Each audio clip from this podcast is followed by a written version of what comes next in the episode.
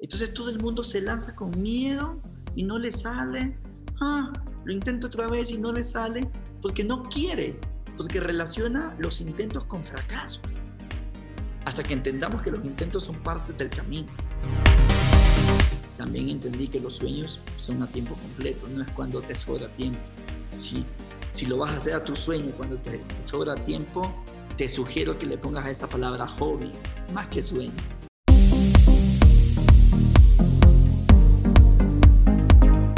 Bienvenidos a Inspira tu mente, el podcast uh, dedicado a todos aquellos que quieren vivir en sus propios términos, que quieren ser los autores de su vida y no simplemente ejecutar el guion escrito por otros.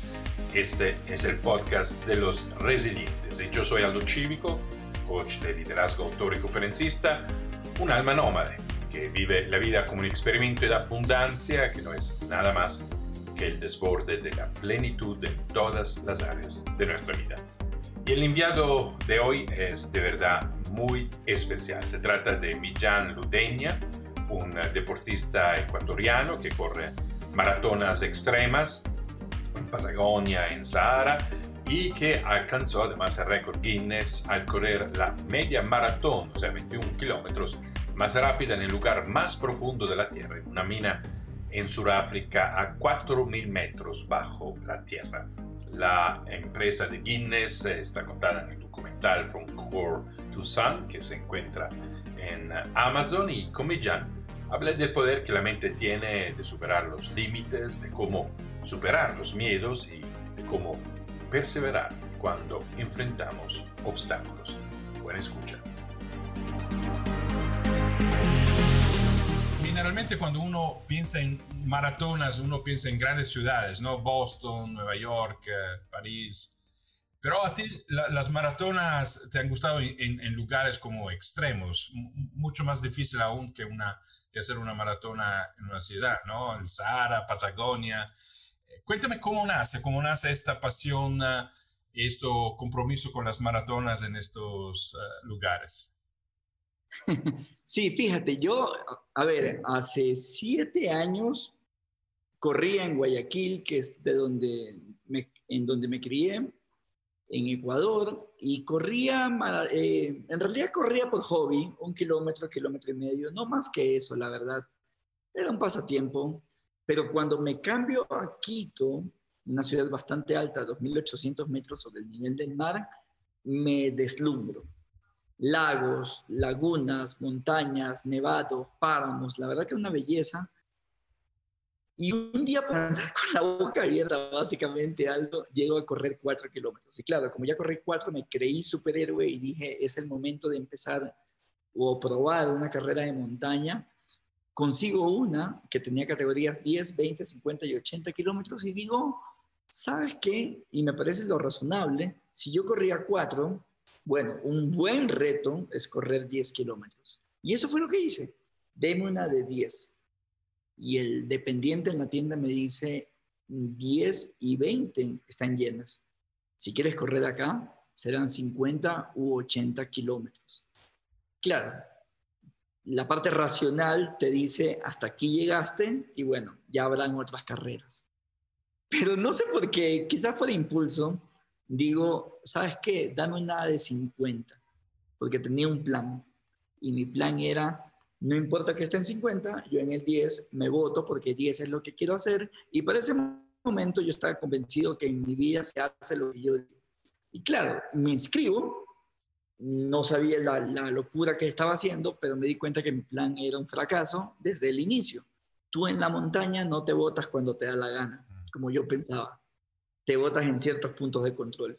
Ni siquiera llegué al 10, imagínate, estaba en el 9 y ya no tenía energías para nada. 9. Me quedo parado y alguien pasa al lado mío y me dice, no, esto no es como correr en una ciudad. En la montaña tú no te botas cuando te da la gana. Y ahí me asusté. Y digo, ¿y entonces qué hago? Tienes que llegar al siguiente punto de control. Ok, ¿en dónde está? En el 15. Yo estaba en el 9, Aldo ya te imaginarás, ¿no? Entonces, y tú dices, ¿qué hago? ¿Me regreso nueve a la salida o avanzo seis al siguiente punto de control? Eso fue lo que hice, avanzar seis. Llegué muerto, pero estaba el tipo que me vendió la entrada. E irónicamente me dice, ajá, ¿cómo va la carrera? Y le digo, súper bien, y yo súper bien. Y el ego te lleva a decir tonterías, según yo, como esta. En lugar de pedir la evacuación, digo, ¿ya cuánto está el siguiente punto de control? En el 25. No sé por qué. Dije, ya vengo. Llegué al 25 sin ego, listo para abandonar la carrera, pero había llovido, los carros no estaban llegando a ese punto, y así que no me quedó nada más alto que terminar 50 kilómetros en penúltimo lugar, creo, eh, en una aventura loquísima, y no la acabé por superhéroe, simplemente la acabé porque nunca tuve plan B. En ese momento me di cuenta que uno hace el plan A cuando no tiene el plan B. Y bueno, y eso me llevó ya a, seguir cuestionándome en la vida, yo porque estaba haciendo 10 kilómetros, si al final he podido hacer 50. Y me prometo, no vuelvo a hacer nada que no me asuste en la vida. ¿Qué, te ha enseñado esta primera experiencia extrema, diría yo, si, alguien estaba listo para los 10 hacer, hacer 50? ¿Cuál es la enseñanza que, que traíste de, de, esta experiencia? La, eh, eh, mm, sí, la, la, la, reenseñanza, diría yo, es, es, una parte interesante, fíjate. Nos crían, nos crían repitiendo esto. Mi hijito, hay que tener el plan A, B, C, D y E. Siempre en la vida, por si acaso. Pero claro, uno arranca en el A, como cualquier proyecto, pero se da cuenta que el A no es tan fácil como uno piensa. Y alguien medio te queda viendo mal y te vas al B. Medio llueve y te vas al B. Un correo que medio no te gusta y te vas al B. Y cuando estás en el B te ocurre exactamente lo mismo. Medio te quedan viendo mal y te vas al C. Medio te dice algo y te vas al C. Y claro, pasas de B, C y D pidiéndole la vida plan A. Y ahí creo que está el problema. Cuando uno tiene plan B, termina siendo el plan B, pero cuando no lo tienen, termina siendo el plan A. Y eso fue lo que me ocurrió. Es un poco esta idea de, quemar los barcos eh, una vez conquistada la isla, o sea, de verdad de ponerse en condiciones donde no hay otra, no hay otra opción. ¿Por qué, por qué, por qué piensas que en la vida, pero eh, estamos condicionados, ¿verdad? A tener múltiples planes y a contentarnos al final con, con, el plan más simple, con el que es más alcanzable. Eh, frente a las dificultades muchas veces nos volvimos a, atrás. ¿Qué, ¿Qué, explicación te, te das? Sí, mira, yo creo que ante las dificultades también hay como esas dos siempre opciones, ¿no? De declararte víctima o intentar ser una especie de protagonista en tu propia vida. A ver, yo creo que un gran jugador no importa el deporte, juega en cualquier cancha, incluso casi con cualquier equipo. Y, eso es creo que un buen vividor de la vida. Hay cartas que no nos gustan, está bien, pero creo que uno tiene que aprender a jugar con lo que hay, no con lo que nos gustaría. Nos enseñan mucho a, estar en ese mundo idealista de me gustaría esto, y si no pasa esto, entonces no soy feliz y creamos como una especie de carencia, ¿no? Necesito cambiar de carro, necesito cambiar de casa, necesito hacer esto. Eso significa que si no lo tienes, no eres feliz. Yo últimamente he aprendido a cambiar esa palabra por quisiera, me gustaría, porque eso me da la oportunidad de intentarlo. Pero el otro me va a mantener infeliz hasta que lo consiga. Y cuando lo consigues, si es que lo consigues, seguramente habrá otro necesito. Y pasamos toda la vida en infelicidad, infelicidad, buscando algo que quizás es infinito. Cuando ya lo tenemos, o sea, imagínate en esta pandemia, no sé cuánta gente habrá concientizado esto, ojalá seamos muchos, pero lo peor que nos podía pasar a algunas personas era estar encerrados. Para otras, quizás eso era el, problema número 432. Y tú frustrado porque no podías salir, pero al mismo tiempo tenías internet, lo que significaba que, que, había un dispositivo y lo que significaba que había energía eléctrica. Pero ¿cuántas personas tienen ese beneficio?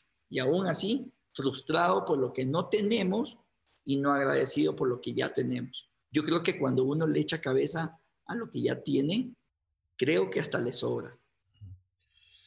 Tú has, eh, te has ganado el, el, Guinness Mundial para, para algunas eh, eh, acciones que has hecho, de la cual hablamos, pero estaba pensando en este momento, escuchándote, si no lo hubieras logrado, si, si el intento no hubiera sido exitoso, ¿qué hubiera cambiado para ti? Em, no, no, no, hubiera cambiado nada. La propia película cuenta esa historia de, de una serie de fracasos anticipados y luego le, le, le, le llama a mucha gente éxito a una especie de, de, intento final, nada más. O sea, todo lo que todo el mundo llama éxito, para quien lo hizo, no es nada más que el siguiente intento. No es nada más que eso. En el Chimborazo lo vimos, un intento, dos intentos, varias montañas. Y cuando lo consigues coincidentalmente con el día, el día D, se hizo. Pero seguramente quien lo vio lo ve como un éxito. Si me preguntas a mí, lo veo como un intento más, como un intento final. Y creo que ahí está la, la segunda gran enseñanza en todo este camino, en que uno le llama fracaso a un intento. Cuando tú le pones el punto aparte al intento, se convierte en fracaso. pero si te das la, perdón, pero si te das la oportunidad, es un intento. Entonces ves el éxito más como un proceso eh, y, no como un, evento en, en, la vida en ese sentido aislado. Y de hecho, y de hecho yo me cuestioné mucho esto en el Sahara. Yo pensaba para ese momento que el éxito era conseguir cosas y había como una línea, ¿no? Y si tú consigues algo, eras exitoso y si no lo consigues, eres fracasado. Y como nadie quiere ser fracasado, entonces todo el mundo se asegura que el proyecto que tome sea suficientemente factible. Lo que no se cuestiona es qué tan pequeño es o qué tan de juguete es. Y luego me di cuenta que el éxito no tiene que ver con esa línea. Yo creo que el éxito tiene que ver con quedarse vacío, con entregarlo todo pero realmente y conscientemente entregarlo todo. Yo creo que cuando tú entregas todo por algo y estás consciente que lo has dado todo, no eres un fracasado. No, no existe ese fracaso en el amor si realmente lo has dado todo. No existe ese fracaso en la vida si realmente lo has intentado todo. Claro. Te gusta correr mucho en las montañas, ¿no? El, el, y, que tiene también un, significado simbólico, metafórico muy, muy importante. Y, tú dices que no se trata de conquistar la montaña, sino de conquistarte a ti mismo. Es este como el ejercicio que la montaña te hace, te hace hacer. Cuéntame de esta relación de la montaña. ¿Es metáfora de qué para ti? Sí, mira, a ver, la primera vez que yo fui a una montaña, el camino fue muy duro, muy complicado, condiciones climáticas, eh, falta de oxígeno y demás, lo que una montaña te presenta y te ofrece. Y yo me acuerdo que venía repitiéndome, valdrá la pena, valdrá la pena, valdrá la pena. Una hora más, vamos que vale la pena, sí se pueden, sí llegaremos, todo valdrá la pena. Pero para mi sorpresa, cuando llegué a la cima, Aldo, no vi nada. No vi nada. Había estado ocho horas esperando algo que no existía me, había creado toda una, una lógica de premio al esfuerzo que no existía. Y cuando llegué sentí una decepción bastante grande y me fastidié y me molesté. Y dije, entonces, ¿para qué rayos me ponen a hacer todo esto si aquí no hay nada? Una, una frustración y arrogancia bastante grande en esa lógica sacrificio-premio. Y cuando iba bajando frustrado, empecé a ver el paisaje y empecé a ver lo lindo y las maravillas que me había perdido en todas esas ocho horas por enfocarme en la meta final. Y ahí quizás entendí que no es la meta, sino es el camino. Y que uno debería disfrutar cada paso, porque cada paso es una victoria. Y eso hay que tenerlo claro. La victoria no está en la línea final. Tú completas un maratón no en el paso número 42 mil, no. Completas una maratón en cada paso. y ese último paso que das es uno más. Pero por eso tenemos que ser muy conscientes con todo el proceso que vamos haciendo en nuestros proyectos y aprender a valorar y aplaudirnos por todo lo que vayamos consiguiendo sin importar el tamaño. Porque eso es lo que realmente vale la pena, el camino. ¿Y cuál es la motivación para ti de buscar siempre como lo difícil, lo extremo, eh, ir más allá de lo que es racionalmente posible? ¿Qué, ¿Cuál es la motivación interna que tienes? Mira, yo creo que las personas creo que estamos por dos cosas en la Tierra. La primera para vivir y la segunda para crecer.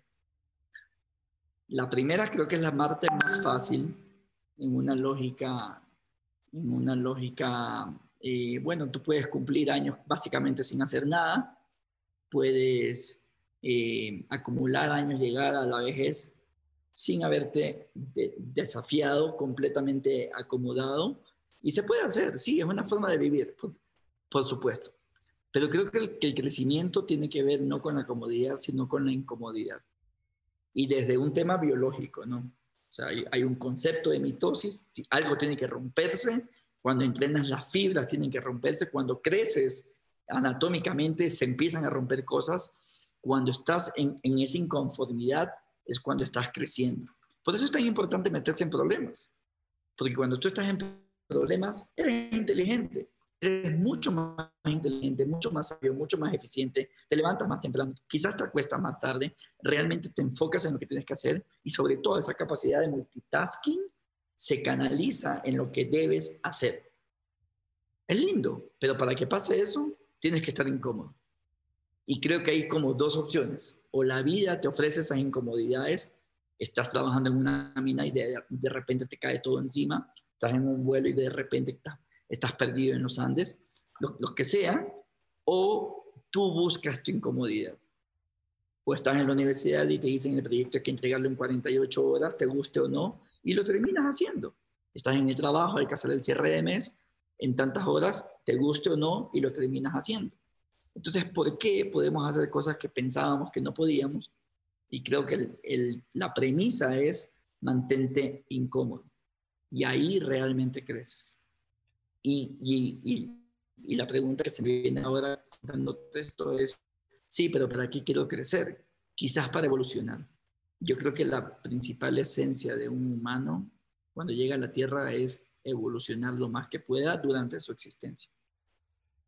¿Los límites entonces qué representan para, para ti, Millán? Ahora una oportunidad, pero me crié completamente pensando que eran barreras pensando que eran efectivamente límites. Hasta aquí se llega. Ahora los veo como una gran oportunidad para cuestionarme qué pasaría si. Fíjate, hoy me dedico a dar conferencias por el mundo, pero hace dos años era gago o tartamudo, dependiendo del país. No podía hablar. Cuando me di cuenta que, que tenía una historia que podía servir como herramienta para inspirar a gente a crear su propia historia, dije, voy a convertirme en conferencista y se lo cuento a mi mejor amigo. Y mi mejor amigo me dice, todo lo que tú quieras, Millán, pero escúchate, es vago, ¿quién te va a entender? Luego resuelvo formarme en esto y me doy cuenta que hablar es un tema de respirar. Y creo que yo había respirado mal toda mi vida y por lo tanto estaba trabado. Y hoy seguramente todavía tengo trabas, pero mucho menor y tengo mucha más autoconfianza. Pero cuando me, di, cuando me di cuenta de eso, Aldo, también me pregunté, ¿cuántas veces en clase no habré levantado la mano por miedo a no hablar? ¿Cuántas veces en un bar o en una fiesta no tuve que haberme acercado a alguien por miedo a hablar? ¿Cuántas veces en el trabajo habré elaborado proyectos muy interesantes y los presentó un colega porque yo tenía miedo a no hablar. Era una especie de boicot personal. ¿Y sabes por qué? Porque había asumido una verdad que al final nunca lo fue. Como me diagnosticaron epilepsia a los 10 años, pensé que una secuela es tener un problema de dicción. Al final nunca lo fue. ¿Y cuántas verdades, ahora quienes nos estén escuchando, cuántas verdades tienes no negociables? Que ni siquiera te las has cuestionado. sería muy lindo en un ejercicio de evolución de todas las verdades no cuestionables que tienes ahora mismo, agarrar una y date la oportunidad de, en teoría filosófica, creo que llaman eh, de eliminarla por el absurdo, por reducción al absurdo. Agarra una y cuestiona si esa verdad realmente es verdad.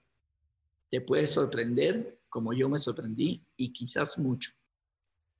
En una de tus conferencias dices que te preguntaste un dado momento en tu vida si superando los miedos efectivamente nos evolucionamos. Sí, efectivamente. Cuando yo acabé esta carrera, la que te cuento, eh, me quedé con esa duda, ¿no? Si las personas crecemos en el miedo. Y esa duda fue tan grande en mí que seis meses más tarde me llevó a la Patagonia, Argentina, a correr 160 kilómetros en el lugar más caliente, más salvaje de América. La termino después de 58 horas destrozado, pero con mi duda aclarada Hoy creo firmemente que las personas crecemos cuando enfrentamos a nuestros miedos. ¿Cuál era el miedo que más te atrapaba?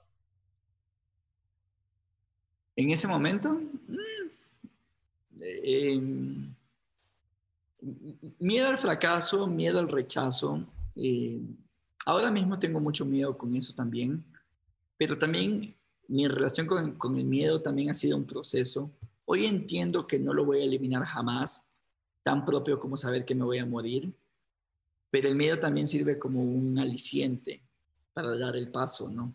Entonces te puede paralizar, sí, pero con una motivación adecuada se convierte efectivamente en ese paso, ¿no? Y no es un tema de ser valiente por carencia de miedo, no.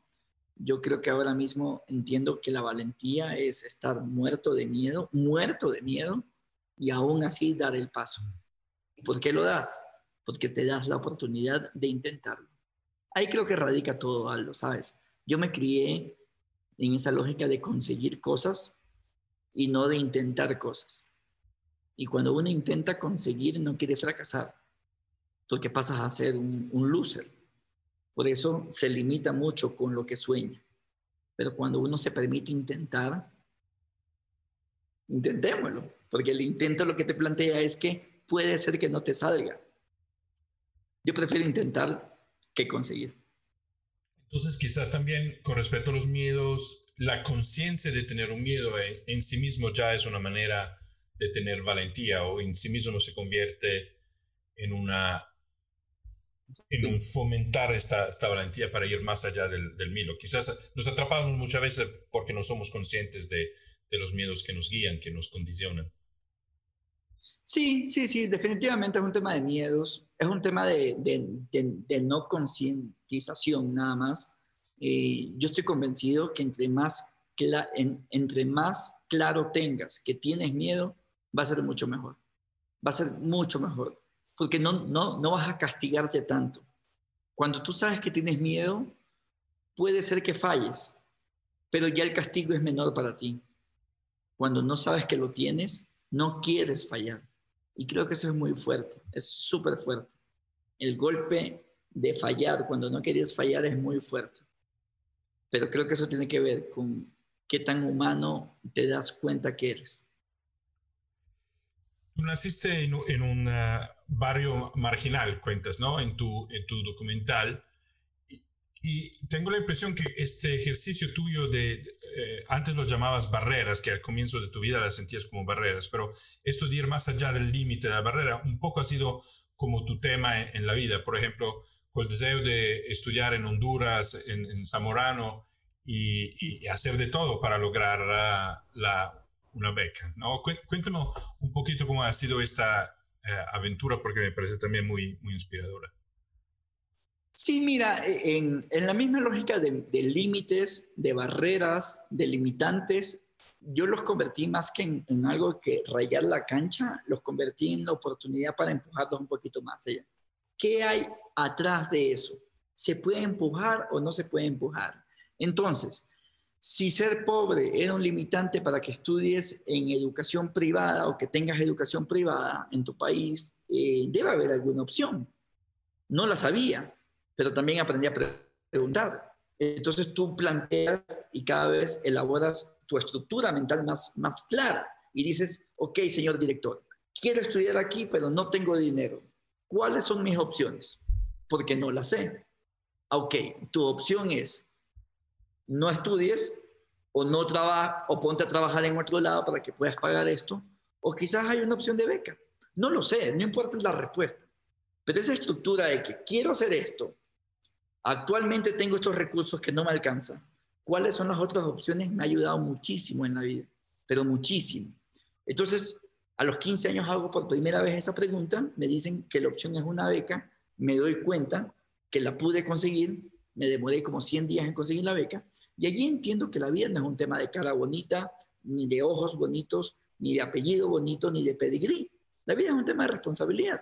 ¿Cuál era mi responsabilidad para conseguir esa beca? Tener buenas notas. ¿Qué tan difícil puede ser para un joven de colegio conseguir buenas calificaciones? Seguramente no es difícil, solo que no asumimos nuestro pedazo de responsabilidad. ¿Por qué yo me convertí en responsable en ese ejemplo? Porque mi objetivo era conseguir la beca.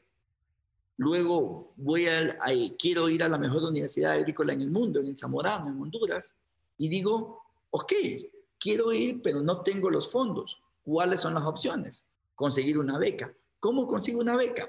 Haciendo este examen. ¿De qué se compone este examen? De esto, esto, esto, esto, esto. Ah, ya. Entonces tengo que formarme en eso. Eventualmente consigo la beca después de cuatro años de haberlo intentado, cuatro intentos seguidos. Luego quiero hacer un MBA, la misma historia, la mejor escuela de negocios en la región.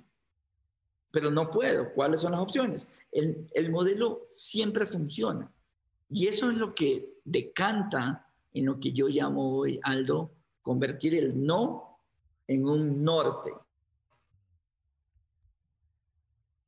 Cuando te dicen no, porque le tememos al no, entendemos que no es el final del camino hasta que se me ocurrió preguntar algo que en realidad lo convierte en norte. Y dices, ok, no, pero ¿por qué? Porque cuando tú preguntas por qué, te van a dar argumentos que justifiquen ese no y puede ser que algunos no los has considerado en tu proyecto. Te están ayudando más que condenando. Y como sabes que es un intento, en tu siguiente intento será una propuesta mucho más sólida, porque ya te dieron elementos. ¿Qué creo que pasa? Que nos pasaba, y me incluyo, es que cuando nos, dicen no, no es negociable, fin de la historia. Yo no pretendo cambiar que me digas, que me hayas dicho no y que a, minutos seguidos me respondas que sí, no. Pero seguramente, si me dices que no por esto y si logro resolver eso, seguramente tu, tu respuesta es sí. ¿Por qué no darnos la oportunidad de intentarlo? Y fíjate otra ironía, ¿no? Cuando tú le temes al no, intentas menos. Y esos no golpean mucho. Pero cuando de pronto los conviertes en norte, te encanta que te digan no. Y cada vez duelen menos. Y cada vez te haces inmune al no. Y cuando te haces inmune al no, puedes plantear esto a mucha más gente. Y en términos estadísticos, como le has ofrecido a mucha más gente, hay más posibilidades de que alguien diga que sí. Y así creo que se consiguen las cosas. Eso es muy interesante. Me quiero detener un momento, Millán, porque uno dice, bueno, intenté el examen cuatro veces y después lo logré. Eh, pero en el momento cuando uno está en el proceso, cuando llega el resultado no satisfactorio del examen, eh, eh, uno, uno no sabe que lo va a conseguir. Entonces, y, entonces la, la pregunta que tengo es, frente cuando, cuando, un intento no funciona, ¿qué te motiva a seguir? ¿Qué te motiva a decir, no, lo voy a seguir intentando? Eh, porque pienso que la mayoría, eh, cuando intenta una, dos veces, después ya levanta la mano y dice, bueno, por acá no es, no me funcionó. Y se crea, se construye el fracaso en este, autoconstruyéndose de, de, alguna manera, ¿sí? A ti cuando, cuando este no que se convierte en norte, ¿no? Cuando ¿Qué pasa para, para convertirlo? Para darle un consejo a alguien que está intentando algo en este momento, no lo está logrando. ¿Por qué perseverar? Sí, en realidad, ¿por qué? Porque confía. Y confía en dos cosas. La primera, al final del día, No sabes cómo, ni cuándo, ni por qué, pero las cosas van a salir bien. Por eso lo vuelves a intentar. Eso le pasa a los emprendedores, a los verdaderos emprendedores, que se pueden caer mil veces y lo vuelven a intentar. ¿Pero por qué? Es porque están convencidos que lo podían hacer. Yo estoy seguro que yo apliqué cuatro años a la universidad porque estaba convencido que me iban a dar la beca. O si no, sencillamente pues no, pues no lo hubiese intentado. Pero ¿cuál es el modelo? El modelo es, tú eres perfecto y todo lo que intentes tiene que funcionar. Claro, porque no eres un fracasado. Entonces todo el mundo se lanza con miedo y no le sale. Ah, lo intento otra vez y no le sale porque no quiere, porque relaciona los intentos con fracaso. Hasta que entendamos que los intentos son parte del camino. Y la segunda, la cosa en la que hay que confiar, confía en ti. La capacidad que tú tienes es impresionante, pero solo se va a exponer cuando estés en un problema. Si no, no va a pasar nada. No va a pasar absolutamente nada si no te autoconstruyes el problema. Eso fue lo que hice yo. Entonces apliqué a Morano y me dieron el 25% de beca y dije, no, porque tampoco tengo cómo pagarlo. El siguiente año el 50 tampoco, el tercero el 75 tampoco. Hasta que fíjate, estaba en el bus camino a hacer, estaba estudiando en Ecuador y estaba a seis meses de graduarme. Seis meses, ya estaba haciendo tesis. Y abandoné eso por regresar a primer año en la universidad de mis sueños. También entendí que los sueños son a tiempo completo, no es cuando te sobra tiempo. Si, si lo vas a hacer a tu sueño cuando te, te sobra tiempo, te sugiero que le pongas a esa palabra hobby, más que sueño. Muy bien, muy bien. ¿Y dónde has encontrado tú la, la, la, confianza en ti mismo? ¿Es algo que siempre has tenido o es algo que a un dado momento, has tenido que desarrollar? Yo supongo que es algo que se alimenta con paso a paso. El cerebro proyecta el futuro en función a lo que le ha pasado. Entonces, creo que la mejor forma de desarrollar autoestima es valorar, regreso al, al hecho del agradecimiento, valorar mucho las pequeñas cosas que vas consiguiendo. Cuando tú las valoras, las valoras, te alegras, aplaudes, te aplaudes, te abrazas, estás desarrollando tu, autoestima porque mentalmente estás alimentando esa lógica, lo conseguí. Y si conseguí esto, sí se puede. Y ahí vas. Lo mismo le pasa a un emprendedor. Era un negocio pequeño y ahí va. Cuando se da cuenta ya no piensa en cientos, empieza a pensar en miles y eventualmente en millones. Lo mismo en una carrera, ya no piensa en, en, decenas. Y a lo mejor pasan en centenas, a lo mejor pasan en películas y todo. Pero es algo que se va alimentando en función a lo que te pasó. Y ojo con esto, seguramente alguien dice, sí, pero parece que no te han pasado cosas malas. Independientemente a eso, lo que nos haya pasado en el pasado no tiene por qué condenar nuestro futuro. Y si crees que tu autoestima está baja porque no tienes que ver hacia atrás, hoy quizás es un buen día, lindo día, para que no duermas hasta que seas capaz de agradecer por algo lindo que te haya pasado en tu vida o por algo que hayas conseguido hoy. No importa el tamaño. Y te vas a dar cuenta que mañana vas a estar con más confianza. Y cuando uno tiene más confianza, se atreve a soñar un poquito más, porque sabe que lo puede conseguir. Y cuando uno intenta cosas, a veces salen. Y eso es muy lindo. Y Millán, a un dado momento te sale la idea de ir a hacer una maratona en el punto más bajo de la Tierra y es una mina en Johannesburg a 4.000 metros casi, ¿no? De, de, profundidad, o sea, 4 kilómetros. ¿Cómo, ¿Cómo nace esta idea? ¿Cómo nace este proyecto? Porque te fuiste allá y después te fuiste al punto más cercano al, al, sol. Cuéntame cómo nace esta idea. Estaba en, estaba en el Chimbo, perdón, era enero del 2016, estaba en la Antártida gracias a Dios acabando una aventura que me había planteado, correr 100 kilómetros seguidos a 35 grados en promedio bajo cero, sin parar, una brutalidad. Y claro, en la Antártida tú no tienes nada más que hacer que correr y pensar. Y en ese pensamiento se me pasa, a ver, Millán, regresando a la, al ciclo constante de retroalimentación y autoestima, ¿no? A ver, Millán, si ya corriste en el lugar más salvaje de América, en la Patagonia Argentina, 160 kilómetros, ya corriste en el lugar más caliente de la Tierra, en el desierto del, del Sahara, 240 kilómetros, y acabas de terminar en el lugar más frío, 100 kilómetros, entonces, ¿qué viene? Y se me ocurre, ¿qué pasaría, ojo, qué pasaría si conecto el punto más profundo del planeta con el punto más cercano al Sol? Y quienes estén viendo esto, escuchando, seguramente recuerden a los mineros chilenos. Los mineros chilenos estuvieron atrapados en el 2010 a 720 metros de profundidad. Yo pensaba que ese puede ser uno de los puntos más profundos. Allí arrancó mi búsqueda y semanas más tarde llego a Sudáfrica en una mina en Johannesburgo, casi a cuatro kilómetros de profundidad. Imagínate cinco veces y pico más que los mineros estuvieron atrapados. Y reafirmo que el punto más cercano al Sol está en el Ecuador, en la cima del volcán Chimborazo. Siguiente pregunta. ¿Quién lo hizo? Empezamos a averiguar y no teníamos respuestas y entre ese abanico de fuentes a preguntar, llegamos a los récords Guinness. Guinness contesta y dice, no tenemos, al menos nosotros, registro de humano que lo haya intentado.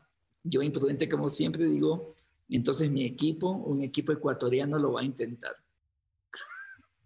y al final uno es pobre pero antojado, Aldo, y yo digo, si hago esto y lo cuento no me lo cree nadie, mejor hagámoslo película.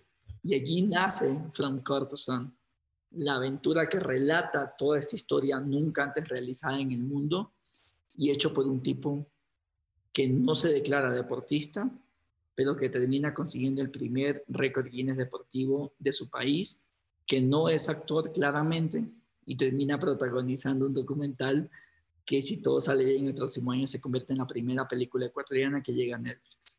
Ah, qué chévere. Felicitaciones. Y, cuando, cuando lo lograste, ¿cuál fue la, la, reacción interna que tú tuviste? ¿Cuál fue la satisfacción profunda, más, más allá de, de conseguir un Guinness o un reconocimiento que seguramente da satisfacción? Para ti mismo, para, para tu esencia, para Millán, ¿qué fue lo más satisfactorio de, lograr esta empresa?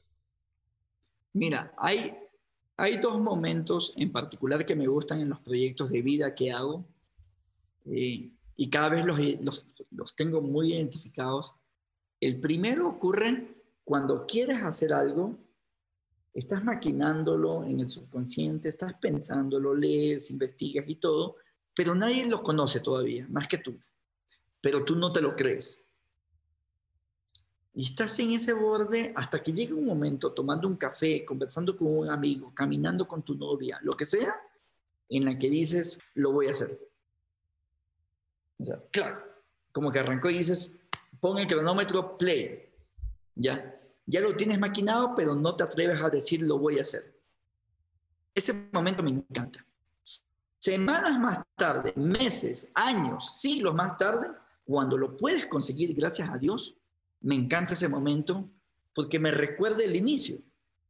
Cuando era imposible, pero dijiste lo voy a intentar y después de todo lo que ha pasado, te das, te, das cuenta que quizás no era tan grande como te dijeron, no era tan difícil como lo pensaste, no era tan complejo como opinaron, simplemente la palabra imposible se fue desvaneciendo con cada día que le pusiste trabajo a eso.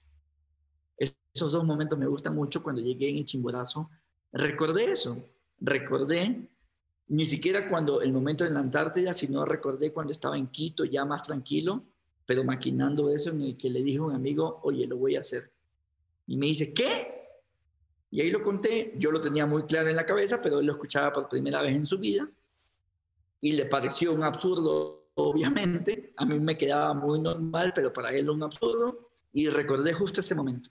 Y es como que Dios y la vida te da la oportunidad de, poder cerrar un, un ciclo. Y es muy bonito eso. El documental muestra también cuánta preparación hay, ¿no? Para, para lograr un gran resultado. Y cómo es una preparación que no es solamente física, sino que también es mental y hay una unidad al final entre mente y cuerpo. ¿no? Es, es una cosa que me gustó mucho el documental, que muestra al final que, que, son una, que se alimentan la una con la otra. Cuéntame un poco cómo es esa experiencia de prepararse mentalmente y físicamente, cómo, y cómo has experimentado tú esta relación entre mente y cuerpo para lograr un rendimiento extraordinario.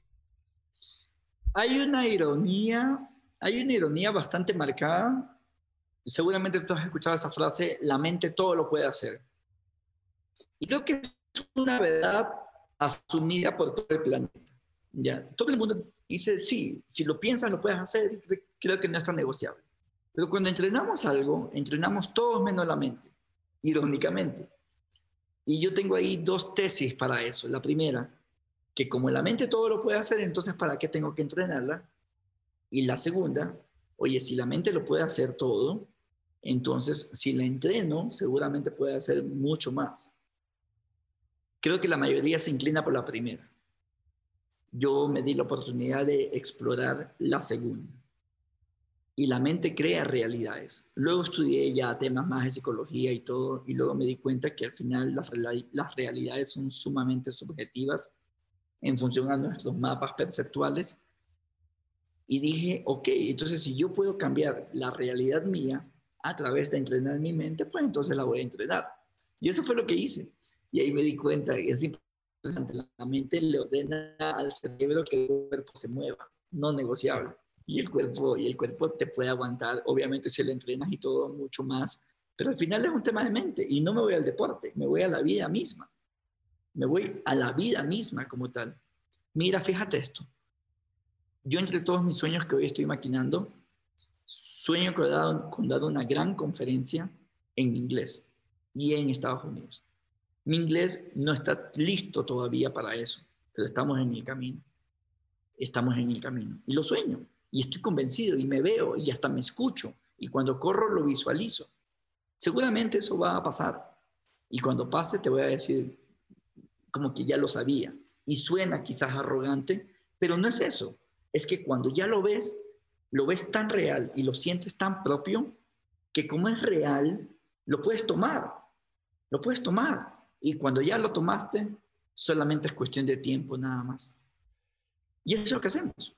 Pero uno no cree, no, no lo va a intentar. Y si no lo intentas, lo más probable es que no lo consigues. Y lo que me, me, gusta de lo que estás diciendo es que si lo imaginas, lo visualizas, lo sientes en tu cuerpo y después te pones también a trabajar para realizar este sueño. O sea, estudias inglés lo perfecciona. No es solamente una cuestión de imaginárselo y después eh, no, no, no. va a pasar. Hay, hay, hay, que ponerse en la acción también. Lo que pasa es que lo ves tan real, Aldo, tan real, tan real, que ya la pregunta es, ya, ya lo que te preguntas no es qué vas a hacer, sino cómo lo vas a hacer. Y en ese cómo empiezas a estructurar tu plan. Y, y es así de fácil en realidad. O sea, no es tan difícil como parece, la verdad. Cuando ya estructuras un plan y, y ya sentiste que eso sí existe, es tiempo nada más.